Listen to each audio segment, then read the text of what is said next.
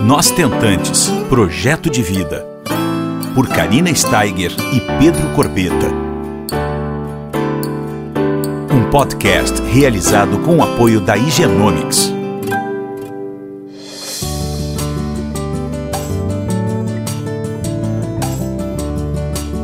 Olá, pessoal, tudo bom? Como é que vocês estão essa semana? Hoje eu estou fazendo um podcast sensacional. Pessoal, eu trouxe para conversar com vocês, assim, ó, uma pessoa que mora dentro do meu coração, ok? É o meu obstetra, Dr. Cristiano Salazar, lá de Porto Alegre, ok? É um carinho enorme que eu e o Pedro a gente sente por ele e eu não podia deixar de trazê-lo nessa semana em função de tudo que nós estamos passando, né? Que nós perdemos o nosso Vinícius, é, filho da Eliette do Júnior. Então, depois desse acontecimento que nós estávamos muito felizes e aconteceu em função de uma eclâmpsia que a Eliette teve, eu senti necessidade de trazer um pouco mais sobre esse conteúdo para vocês. E ninguém melhor do que um obstetra chamado Cristiano Salazar, lá de Porto Alegre, como eu falei, focado em alto risco, pessoal, pós-graduado em terapia intensiva. Ele faz parte do grupo Gestar Bem, lá de Porto Alegre, ok? E simplesmente tem um conhecimento muito, muito grande na área. Então, eu trouxe o Cris aqui, o doutor Cristiano aqui, para a gente conversar um pouquinho sobre essa gestação de alto risco. Como é que ela, quando que acontece isso? Saber um pouquinho sobre uh, os fatores que levam uma gestação de alto risco, o que, que pode ser considerado uma, uma, uma gestação uh, de alto risco, um pouquinho sobre todo esse universo e ninguém melhor que o Cris para contar um pouco sobre isso. Tudo bom, doutor? Olá, tudo bom, Karina? Tudo bom, Pedro? Tudo bom, gente? Como é que estão? Tudo tranquilo? Ai, me encheu minha bola, Karina. Que história é essa? Ah, mas é que graças a você eu pari o Henrico com 44 anos e não senti. Bom, eu poderia é. ter tido uma gravidez de alto risco e não tive nada, né, Cris? Graças ao teu cuidado intensificado, detalhado, teu acompanhamento médico maravilhoso. Conta para nós um pouco sobre tudo isso. Te agradeço, te agradeço por tudo que falaste. Mas, Karina, então eu vou começando corrigindo. Na verdade, teve uma gestação que foi ótima, tá? Tivesse uma gestação que foi ótima, uh, que tu não sentisse nada mesmo, tu ficou, ficaste muito bem o tempo todo, mas era uma gestação de alto risco. né? A gestação de alto risco, ela, ela é determinada pelas, pelo, na verdade, pelos riscos, uh, é, na verdade, tudo que é considerado, que sai muito do padrão, uh, daquilo que é natural e super saudável de uma gestação, já é considerado uma gestação de alto risco. Mas aí tem várias coisas que transformam a gravidez em alto risco muda, uh, peso exagerado, peso menor do que o, do, do que o, o, o recomendado, uh, pressão alta, diabetes, idade materna maior, uh, até o próprio procedimento de produção assistida a gente já pode considerar uma gestação de alto risco, uh, uso de medicamentos específicos na gestação, uso de drogas, fumo, tudo isso, tudo isso uh, aumenta risco para a gestação. Por quê? Porque aumenta um pouquinho, um pouquinho ou um monte, né? O risco de ter, a chance de ter um, um parto antes do tempo, ou a chance de ter um neném que não chega no peso ideal, ou a chance de ter um neném que tem um peso exagerado e daí tem hipoglicemias, ou a chance de um bebê que tenha uh, a chance que tenha algum problema placentário que não dê e até o final, a chance de ter um neném que não que não cresça o suficiente e o, que a placenta não dê conta do bebê e aumente o risco de mortalidade. Então, tô, tem um monte de fatores, há um monte de fatores que transformam a gestação de alto risco. Então, a gente tem que falar que é, é mega comum, tá? É mega comum hoje. Não, não, dá para dizer tranquilamente que 10, 15, até 20% das gestações, conforme o local, são gestações consideradas de alto risco, não é? Isso não quer dizer que a gente tem que se assustar, isso quer dizer que a gente tem que ter é, respeito, né? Respeito. Tem que olhar com um olhar, tem um olhar diferente mesmo. Uhum. E me diz uma coisa, Cris. É, essa mamãe, tá? Por exemplo, eu tenho muitas perguntas que no decorrer assim a gente vai conversando aqui.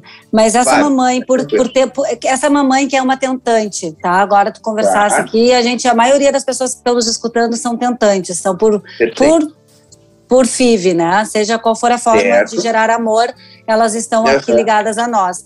Essa certo. mamãe que, que, por exemplo, tem uma idade, digamos, avançada, tá? Ela, uh, às vezes, elas me perguntam assim: ah, mas eu não tenho diabetes, eu não tenho, por exemplo, um histórico uh, de, de, de pressão alta. Essa mamãe, ela é. corre um risco maior por ser uma tentante, por estar tá, uh, através da reprodução assistida é, tentando Sim. seu filho? Sim, até vamos pontuar aí, certo? Em primeiro lugar, idade. Tá? Idade materna é um fator de risco é, é um fator de risco isolado, um fator de risco independente para alto risco, para, para mortalidade. Sabe aquelas tragédias que acontecem a gente perder neném no final da gravidez? Independente da pessoa ter diabetes ou não ter diabetes, ter pressão alta ou não ter pressão alta, a idade materna é um fator de risco considerado independente nos melhores estudos, certo? E é uhum. por isso que a gente olha com muita, muito carinho quando a gente passou por todo o trabalho de TBB, de, de a, a, a, gente foi tentante por um tempo longo. Uh, geralmente a gente acaba sendo grávida, né? Acaba sendo grávida já com uma idade um pouco maior. Não é aquela idade de 25, nem de 30, às vezes nem de 35, às vezes é uma idade de 40, de 45, próximo de 50. Uhum. E isso é um fator de risco bastante importante para ocorrerem complicações, né? Uh, por exemplo, no início da gravidez, a gente sabe que quanto mais velha, quanto mais velha a mulher, mas também quanto mais velho o, o esposo, o, o companheiro, uh, aumenta a chance de, de malformações, né, de, problemas cromossômicos, certo? Isso é uma coisa relacionada com envelhecimento de ovário, de óvulos, né? Mais óvulos uh, não tão perfeitos que são disponíveis para ser fecundados com o avançar da idade. Espermatozoide acaba acontecendo também isso aí. Então aumenta o risco de malformações, aumenta o risco de abortamento já no início da gravidez. Por exemplo, o risco médio de abortamento na população a gente considera em torno de 20, 20 25%, certo? Nas gurias, é, entre 35 e 40 anos, o risco médio fica em torno de 30, 30 35%. Nas gurias entre 40 e 45 anos, o risco já começa a ficar tipo 50% tá? de, de abortamento precoce na gestação. Isso pela idade, certo? Outras uhum. coisas que vão acontecer ao longo da gravidez também. Uh, a chance, falando daquelas coisas bem trágicas, né? A gente está lá com a gravidez, está muito bonitinho, está tudo bem, de repente para de bater o coração do nenê, o nenê no, a gente está esperando o final da gravidez e de repente a gente vê perdeu lá, eh, eh, não é nem um parto prematuro, é um parto lá no final da gravidez, está tudo se esperando. E isso é uma coisa que a gente tem que pontuar bastante. Em algum momento a placenta pode não dar conta desse bebê. E a placenta da mulher mais velha, ela envelhece mais cedo. Então, uh, a gente considera uma gestação a termo, por exemplo, o um momento saudável para o bebê nascer entre 37 e 41 semanas. Né? Em vários, alguns países acham também tranquilo e até 42 semanas, mas aquela semana entre 41 e 42 é uma semana que merece muitas avaliações, porque já, são, já é uma semana que o nenê pode não ficar bem dentro da barriga, né, dentro do uh, com 42 semanas aumenta muito a mortalidade do nenê intraútero, né, independente de qualquer coisa. Isso com as pessoas com idade habitual. Quando a, pessoa, a mulher tem mais de 40 anos, esse risco que nas outras gestantes começa a aparecer com 40, começa a ser mais marcante com 42 semanas, na mulher que tem mais de 40 anos, esse risco passa a ser marcante a partir das 39, 40 semanas. Uhum. Então, né? Então, isso talvez tu te lembres na, da tua gestação, né? Isso é uma 39, coisa que a 39 no, gente, no dia, gente, a gente, no dia é, do 39 foi, a gente tirou o Henrico. É, a gente pontuou isso muito bem desde o início, entende? A gente, pô, vocês fizeram todo o esforço para engravidar, todo mundo que te acompanha conhece, um esforço bonito e super compensador. É. Uh, e, e daí simplesmente estou grávida, não é assim, ah, agora estou grávida, terminou. Não, a gravidez começou ali, né? E os riscos e, e a nossa vontade de dar certo, o esforço para dar certo também continua ali. Então a, a, a gente não, não é não dá para ter exatamente uma ideia assim, ah, engravidei artificial, artificialmente e agora tudo vai correr naturalmente, muito bem, muito saudável, como a natureza uh, uh, escolhe para a maioria das mulheres. Não é exatamente assim, né? Depende de um monte de outros fatores. Idade é um fator independente bastante reconhecido. A gente deve interromper gestações das mulheres mais velhas, assim, de 40 anos, deve interromper lá pelas 39, 40 semanas, porque a gente aumenta o risco por feto, certo?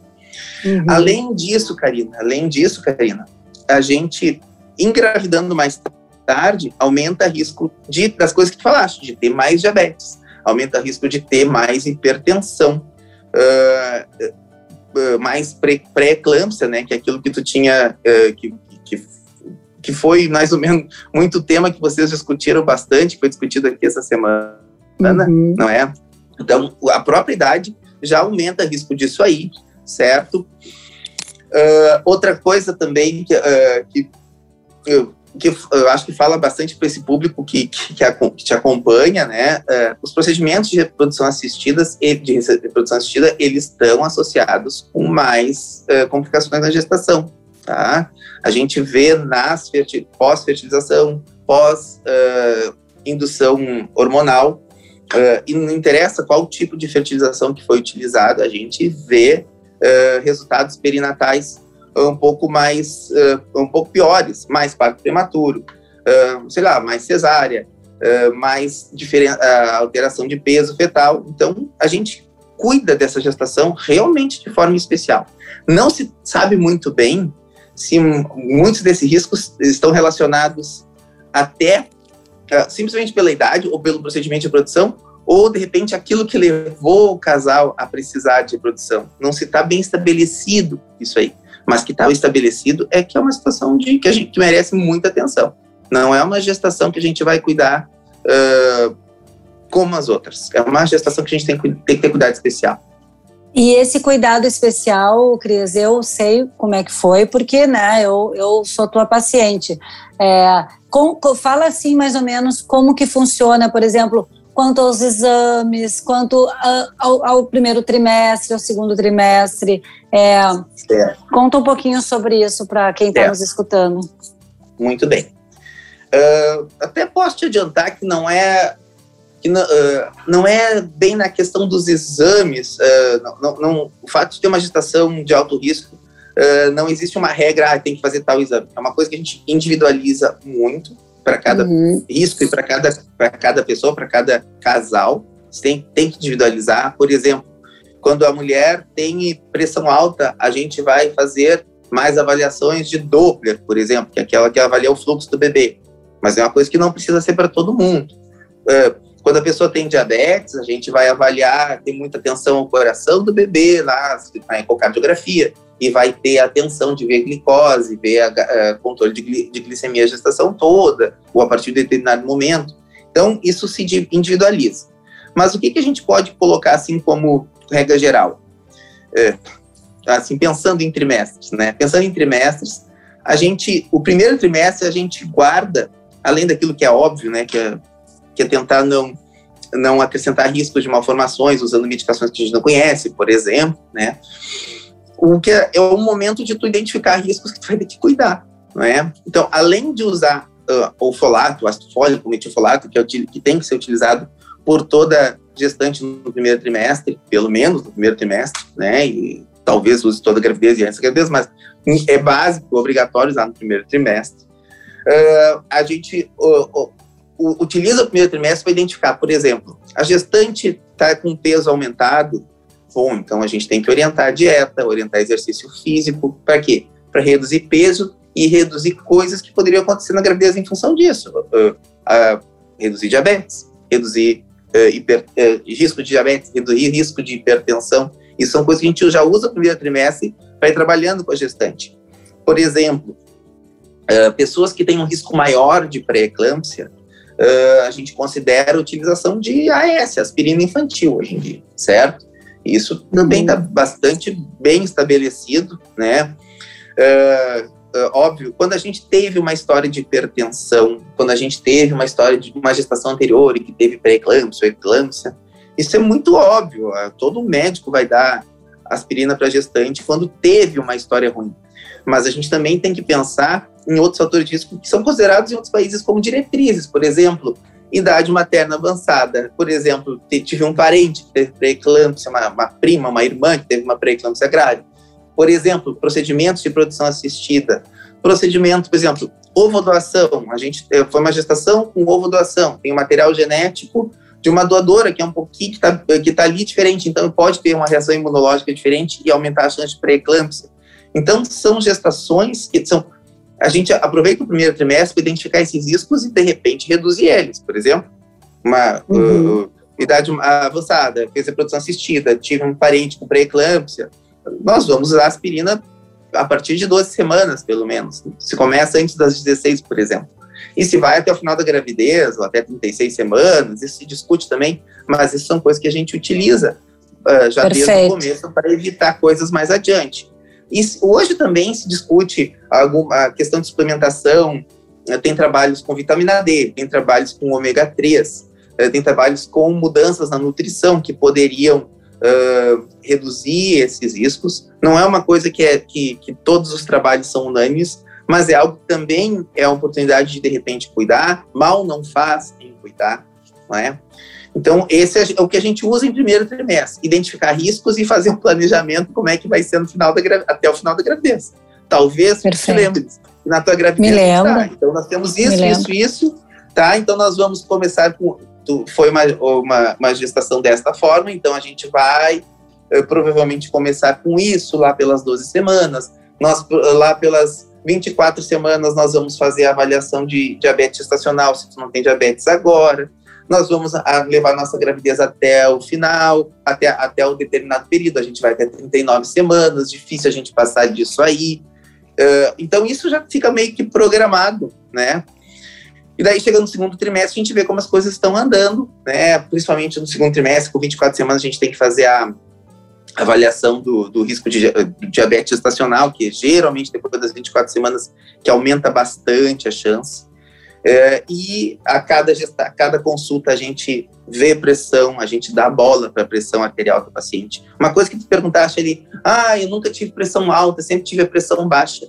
Não tem, olha, isso não quer dizer, pré-eclâmpsia é algo que acontece em, pode acontecer em qualquer gestação. Aumenta uhum. mais a chance, se a pessoa tinha hipertensão antes, aumenta mais a chance de ter, pré-eclâmpsia. Mas o fato de eu não ter, ter minha pressão sempre baixa, não me, não me autoriza de forma alguma não, não examinar a pressão da paciente. A gente precisa Perfeito. ver a pressão da paciente em todas as consultas, porque isso é uma coisa que pode acontecer cedo, mas pode acontecer tarde na gravidez também, até o final. Então, isso é sempre visto, é sempre prestado atenção e é sempre lembrado. Né? A outra coisa, né, Karida, também, ao longo da gravidez, a gente avalia crescimento do bebê. Habitualmente, as ecografias que a gente faz uh, de hábito, uh, que no Brasil, tu sabe, a gente faz muito mais ecografias que ultrassonografias do que muito em qualquer mais. outro país, né? Muito mais. Uh, de forma exagerada. A gente faz muito, a gente fala, né, que faz muita ecoterapia. A gente vai lá para uhum. reduzir a ansiedade, certo? Verdade. E não necessariamente a ecografia uh, seriada é algo que vai exatamente proteger o neném. Isso a gente tem que reconhecer. Ah, mas a gente tem que reconhecer quando as coisas não estão andando super bem, quando o crescimento uterino não está super bom, quando ela tem outros fatores, por exemplo, hipertensão, para que o neném não esteja crescendo tão bem. Então, daí tu tem que repetir ecografia mesmo, tem que fazer Doppler de vez em quando, uh, para avaliar como é que está o crescimento, como é que está o líquido, como é que está o fluxo para o bebê. Movimentação fetal é algo que a gente presta bastante atenção, o neném tem que se mexer, tem que mostrar que está bom ali dentro para ele. Eu sempre falo, Karina, que é um jogo que a gente não entra para competir, a gente entra para vencer.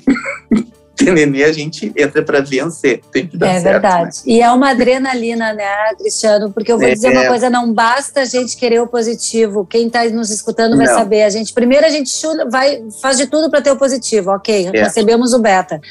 Só que é uma loucura o que a gente passa nas, nessas 40 semanas, porque é uma adrenalina, é uma ansiedade, que nem você falou, essa coisa da ecoterapia é bem isso. Eu queria fazer eco toda semana, eu precisava ver que o Henrique estava se mexendo todo o tempo. Eu ainda, primeiramente, estava grávida de gêmeos, um não se desenvolveu, então o medo de o outro ter que estar tá bem. É uma adrenalina, é um, é, um, é um mix de sentimentos, né? E isso é. tudo acompanhado de um bom obstetra, pessoal, de um bom pré-natal, faz toda a diferença, né? Faz, faz toda diferença. a diferença. Assim, Karina, faz, faz diferença. Até para porque tu, tu sentir que está sendo bem acompanhado, faz com que seja menos diminua a ansiedade e tu fica mais confortável na gravidez, né? Não, As coisas vão andando bem. Mas, mas eu acho que é importante também pontuar, Karina, que um professor meu falava, nem sempre o bem vence o mal, tá? Mesmo quando a gente tem todos os esforços possíveis, né? Uh, usa todas as medicações e prevenções possíveis, uh, nem sempre as coisas vão dar certo. Né? Eu acho que muita é gente que está nos ouvindo passou, passou, vai lembrar de alguma experiência nesse sentido, né? De fez tudo ou está fazendo Total. tudo para dar certo e nem sempre é assim. Nem sempre o bem vence o mal. Infelizmente. Felizmente, é a minoria, tá? Felizmente é a minoria, certo? Uma vez, quando falou para mim, nossa, eu tive uma gravidez com 44 anos, que era uma gravidez que tinha tudo para dar errado, não é assim. Era uma, a gravidez é feita para dar certo, tá? Amém. Sim, era, é feita para dar certo, né? Uh, sim, a gente estava sujeito a várias coisas que poderiam não, não ir muito bem, mas a maioria das gestações vai dar certo, certo? Uhum. Mas vai ter aquela quantidade que a gente não vai vencer. Isso é verdade. Isso é verdade. Infelizmente é isso, né? É, e, e assim eu tenho recebido, né? eu tenho recebido muito agora com essa função toda, né, que nós vivemos recentemente, uhum. eu tenho recebido muito muitas meninas dizendo, cá, olha só, perdi com 36 semanas a, a fulana, perdi com 38, quase nascendo, faltando uma semana, tive um descolamento de placenta, né? É. Então, assim, tiveram muitos casos que me procuraram, e, uhum. e, eu fico muito triste, né, de receber, por isso fiz uma live sobre o luto perinatal e o luto uhum. na gestacional, uh, ah, para ver se eu conseguia ajudar de alguma maneira, porque essas pessoas, Cris, quando perdem um bebê, por exemplo, com tantas semanas tão avançado, é um, é um luto que vai ter que ser elaborado isso para de repente conseguir tentar uma outra vez, né? É, claro, precisa, inclusive, claro. essa menina, ela precisa fazer exames para saber se ela está apta para uma nova tentativa. Tu concorda? Olha, Karina, uh, eu vou dizer que é, fazer exames para uma nova tentativa, eu vou dizer que é possível, é adequado, não quer dizer que seja exatamente fundamental, tá, Karina? Uhum. Uh, é fundamental preparar antes, conversar, com, fazer uma consulta pré-concepcional, sempre gosto de dizer isso aí. Na consulta pré-concepcional se alinham algumas coisas que talvez não estejam super alinhadas. Por exemplo, se a pessoa ficou com uma hipertensão depois de uma pré-eclâmpsia, porque isso pode acontecer, ah, tem que ajustar qual é a medicação que vai poder usar enquanto quando está grávida. Uh, vai, uh, né, uh, programar já desde antemão, então tá, eu sei que eu vou usar tal medicação na gravidez, eu sei que eu vou ter tais riscos e a gente vai enfrentar esses riscos e vai assumir que eles existem e vamos tocar para frente, né? Isso é uma, uma consulta pré-concepcional se faz e não necessariamente a exames. Existe uma vertente de conhecimentos, assim, de, de, de pesquisas que falam sobre que talvez pré-eclâmpsias e eclâmpsias graves precoces tenham a ver com trombofilias hereditárias e tal, mas isso não é o fundamental, tá, Karina? Porque dentro até da, da da medicina baseada em evidência, a maioria das, das evidências até agora, elas realmente não apontam exatamente essa, essa relação com trombofilias hereditárias, aponta com trombofilias adquiridas, vale a pena talvez investigar alguma coisa, mas tem que pensar, eh, tem que consultar antes e pensar nesse sentido, né? É. Uh, o, que eu, o que eu vou te dizer também, uh, até com relação a, a, essa questão da, uh, tu falaste, né? Ah, o casal tem que se preparar para isso aí. Assim, ó, perder um nenê é algo que não. É, nunca se esquece isso, né? Essa é uma ferida que, que, que ela é, é indelével, né? Mas tem que cicatrizar de alguma forma, né? Então, precisa o casal estar cicatrizado para enfrentar de novo, tá? Ele precisa estar cicatrizado. Porque tu imaginas, uh, a, a Eliette e o Júnior, né? Que é, que é o, o casal que, que vocês estão comentando e que passaram por isso agora junto, todo mundo passando junto com eles, né? Na verdade, eles são as pessoas que mais estão sentindo essa dor, que todo mundo já sente um pouco, né? É. Então imagina como é que é para eles, né? E uh, junto vem toda uma coisa, não existe assim, eu falo, existe, ex, nasceu a mãe, nasceu a culpa. A gente sempre fica pensando, o que que eu fiz? O que que eu deixei de fazer? Será que se eu tivesse é. feito tal coisa? Gente, isso não existe, gente. Isso, e, e pior que sempre tem uma vizinha, uma, um parente que chega, ai, é. é é que tu não fica quieta, é que tu não trabalha, é que tu trabalha, é que tu não ficou repouso, ou tu ficou repouso demais. Todo mundo tem uma opinião para dar. Todo mundo, porque gosta da pessoa. Mas todo mundo tem uma opinião para dar e que Verdade. muitas vezes é muito machuca muito o casal. Não, o casal, quando a gente passa por uma tragédia dessa, a gente não mereceu, tá? A gente nunca fez nada para merecer isso. Aconteceu porque pô, tava, tava pra gente acontecer, mas a gente nunca pensa o que, que eu fiz para isso acontecer, ou o que, que eu deixei de fazer para isso acontecer. A gente pode pensar o que, que pode fazer de novo, de diferente numa próxima vez. É né? verdade. Reduza muito essa chance. Mas a gente tem que estar cicatrizado para isso acontecer, né? Porque imagina. É. Uh, o casal engravida de novo, pô, aconteceu as coisas ruins lá com 26 semanas. Gente, quando chegar com 20 semanas, de 20, 21, 22, 23, 24, 25, 26, gente, a, vai ser uh, emocionalmente o casal vai estar muito fragilizado nesse período. E vai chegar na 27 é. e vai estar angustiado, e vai chegar na 28 vai estar angustiado, e daí vai chegar e vai indo tudo bem, mas chega lá pelas 35 semanas, vai ficar louco para ter o um nenê, sendo que não é a hora ainda, porque deu errado outra vez. Então é angustiante, né? Então, é casal deve engravidar quando está preparado para enfrentar essa angústia com mais maturidade. Vamos é. estar angustiados, mas temos que ter maturidade para enfrentar essa angústia. É isso aí. Sim, né? temos que temos que viver o dia, um dia após o outro, né? Como a gente é. falou com a doutora Sandra Moura, e tentar da melhor é, maneira elaborar esse luto, né? Tu falaste de uma coisa que eu até me lembrei de uma tentante me perguntar recentemente.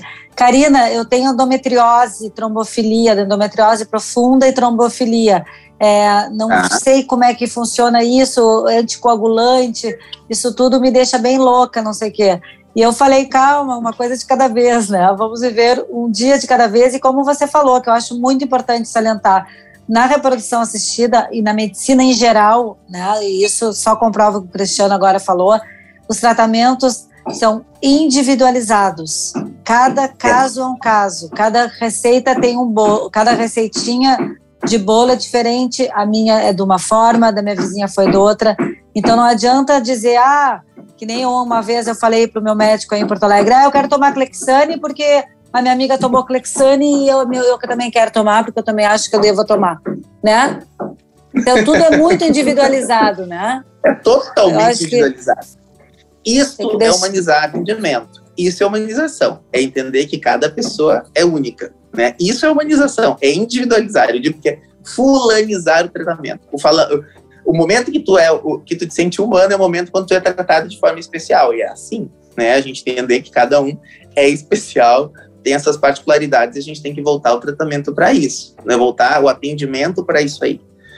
Uma, é, é, todo mundo, bom, aqui com certeza as pessoas estão ouvindo, tem várias pessoas que já carregam um carimbo, tadinhas, né? Ah, eu tenho trombofilia, ah, eu tenho endometriose profunda, ah, eu tenho isso, eu tenho aquilo. Uh, nem todo mundo com o mesmo carimbo, entre aspas, vai ser tratado da mesma forma. Nem todo mundo que tem trombofilia vai precisar usar enoxaparina, anticoagulante. Uh, então, existem nuances que têm que ser uh, realmente bem conversadas e bem tratadas com um profissional adequado. Faz diferença ter um profissional adequado, ter um acompanhamento adequado, e felizmente a gente tem bastante. É, é verdade. E você é uma referência, viu? Porque quando eu falo no teu nome, ó, eu falo direto com vários profissionais da reprodução assistida e eles, ah, o teu obstetra foi o Cristiano Salazar, nossa, que maravilha, realmente ele é, é ele é muito bom nessa coisa do, do, do dos riscos, né? Na, na, nos riscos durante a gestação. Então eu me sinto super feliz, assim, sabe? Agora há pouco a gente estava conversando sobre talvez uma segunda tentativa aí E eu não estou morando em Recife, eu não estou morando em Porto Alegre, estou em Recife. E agora eu falei para o Pedro, nossa, se a gente conseguir, se a gente conseguir um segundo filho, se tiver nos nossos planos, vamos ter que voltar para a cidade natal, porque eu não consigo nem imaginar eu não tenho você na minha vida dos nove meses, doutor. É que é difícil a gente mexer no time que tá ganhando, né? Muito difícil, muito difícil. Não consigo nem imaginar, assim. Não consigo nem imaginar. Porque foi, é. foi realmente uma gestação. É, eu até vou gravar um podcast sobre a minha gestação, é uma coisa que eu nunca fiz. E me deu vontade agora, veio esse assunto à tona. E acho que eu vou gravar logo, em seguida, para vocês é, saberem um assim, pouquinho. Assim, tu é uma pessoa que te cuidou bastante, né? Na gestação, é, fez tudo certo. Isso é bem importante. Né? É muito importante. É. Tu é uma pessoa. Pô, uh, o fato de ser uma pessoa que tem atividade, pessoa magra, pessoa. Uh, que, sabe, que não fuma, que não. Sabe, tudo isso faz muita diferença. Tudo isso faz muita diferença. É. Faz diferença ter comprometimento. Nem sempre o comprometimento da pessoa é o suficiente. Mas a gente claro. não pode pensar em ter uma gestação sem ter isso, né? E às vezes a gente vai lá, uh, na ânsia de engravidar ou na ânsia de estar anos tentando e não conseguindo, tu até faz uma fertilização, um procedimento de produção assistida e tu esqueceu que na tua gestação tu vai precisar fazer um pré-natal, que talvez precise procurar um pré-natalista diferenciado, que na tua gestação tu vai ter que parar de fazer tais, tais hábitos que tu tem. Às vezes tu esquece que tudo que tu vai ter que mudar na tua vida já na gestação e tem que mudar, né? Então faz diferença a pessoa ser obedecer. Eu digo, não dá para ter paciente que não me obedece. e tem, não adianta. É, eu fui super é obediente. realmente, eu, né? eu segui a risca tudo que, que falava, que você falava, porque eu, eu realmente estava com 44 e volto a falar, né? Se eu for decidir por um segundo filho, pessoal, eu vou ter, eu vou fazer 47 agora em setembro, tá? Então, uhum. provavelmente eu vou parir com 48, tá? Isso aí é um número avançado, de idade avançada. Né? Então, é. aí entra é, não é isso trivial. que a gente estava falando. É, não dá para. Uh, é, eu, eu, eu tendo a tremer a perna aqui do meu lado, né, quando fala nisso. Mas a gente enfrenta, né, Karina? Mas é bem importante essa questão de ciência de riscos, né? Isso é uma coisa que a gente aborda desde o começo e, bom, com a tua vivência tu tem muita noção disso aí. Isso tu, tem, vocês têm muita noção disso aí. E isso é importante, né? A gente tem que entender os riscos e aquilo que a gente está disposto a enfrentar. Porque não é brincadeira, não é mesmo, né? É pra dar, é, e é para dar certo. A gente tem que entender que a gente uh, é uma família e a família uh, tem que continuar bem, né? Isso é bem importante. É. Certo. E é importante exatamente isso, falar, uh, mostrar aqui nesse podcast para vocês que sim, né, existe uma vontade, tudo é para correr certo, mas existe chances de complicações na gravidez ou mesmo no parto que apresentam perigo, né, doutor, para a mãe, para o filho ou para ambos, claro. né? Claro, então, com certeza. Então a gente tem que ter essa consciência e para isso eu volto a falar um acompanhamento médico durante todo o pré-natal com uma pessoa que segure nossa mão. E eu defendo muito a relação médico-paciente, Cristiano. Eu acho que essa relação transparente, essa relação uh, de afeto e, e, e, faz toda a diferença na nossa jornada para quem é uma tentante. Eu acho que a gente já é uma, uma, uma um período, uma caminhada muito difícil. A gente vive muitos obstáculos, muitas dificuldades. Então, ter um médico, uma relação de transparência que a gente possa segurar na, na mão e dizer: você está sonhando comigo e acreditando no meu sonho, essa relação é de extrema importância para a gente ter a melhor experiência do paciente. Ah, com certeza, concordo plenamente com o que está dizendo. e, é? e como tu falaste, uma relação transparente, né? Uh, às vezes não é pecado, uh, eu digo como profissional, tu achares que aquele caso não é para ti, que tu precisa encaminhar para alguém que faz melhor aquilo, que faz com mais frequência, com mais experiência, e isso não é feio, não é problemático, e, né? Uh, e às vezes a gente tem que entender até sinais no próprio, no, no próprio médico da gente, né? Se a gente está vendo se ele está se sentindo confortável com a nossa situação ou não, uh, e discutir possibilidades, né? Discutir possibilidades. Nunca, nunca tem problema de ter acompanhamento conjunto. Eu atendo um monte de pacientes que que tem pré-natal com outro médico e acaba vindo em algum momento para mim para continuar comigo e com ele, para continuar só comigo, ou para fazer um período comigo e depois voltar, isso não, não é problemático nunca, né? Nenhum médico se sente ofendido com isso, sabe? Nenhum médico se sente ofendido por repartir. Nenhum médico bom se sente ofendido por, por repartir o cuidado quando é para o bem. Isso não adianta. Né? Maravilha. Eu vou agradecer uh, em nome do nosso Tentantes, Projeto de Vida, e do Igenomics, que é nosso patrocinador, a participação do doutor Cristiano Salazar, que foi muito, muito bom o nosso bate-papo. Doutor, muito obrigada pela tua atenção e espero te ver em breve. Desculpe pela informalidade com que a gente conversou, né, Karina? Mas a gente conversou Não, mas essa é a ideia. consultório, né? Essa é a ideia. Como conversava no consultório, sempre rindo muito. Né? Isso é Isso, isso faz toda a diferença também, porque o é. nosso é. bate-papo, ele é assim, ele é descomplicado, né? Porque a vida já é tão complicada que a gente precisa descomplicar um pouco, é. né, doutor? É. A gente pode até falar de coisas pesadas, mas de um jeito leve, né, Karina? Exatamente. Isso faz toda a diferença para a nossa trajetória. Tu tenha certeza disso. Desejo boa sorte para todo mundo que segue vocês, né? Um beijo enorme, é. doutor. Beijo, obrigado pelo convite.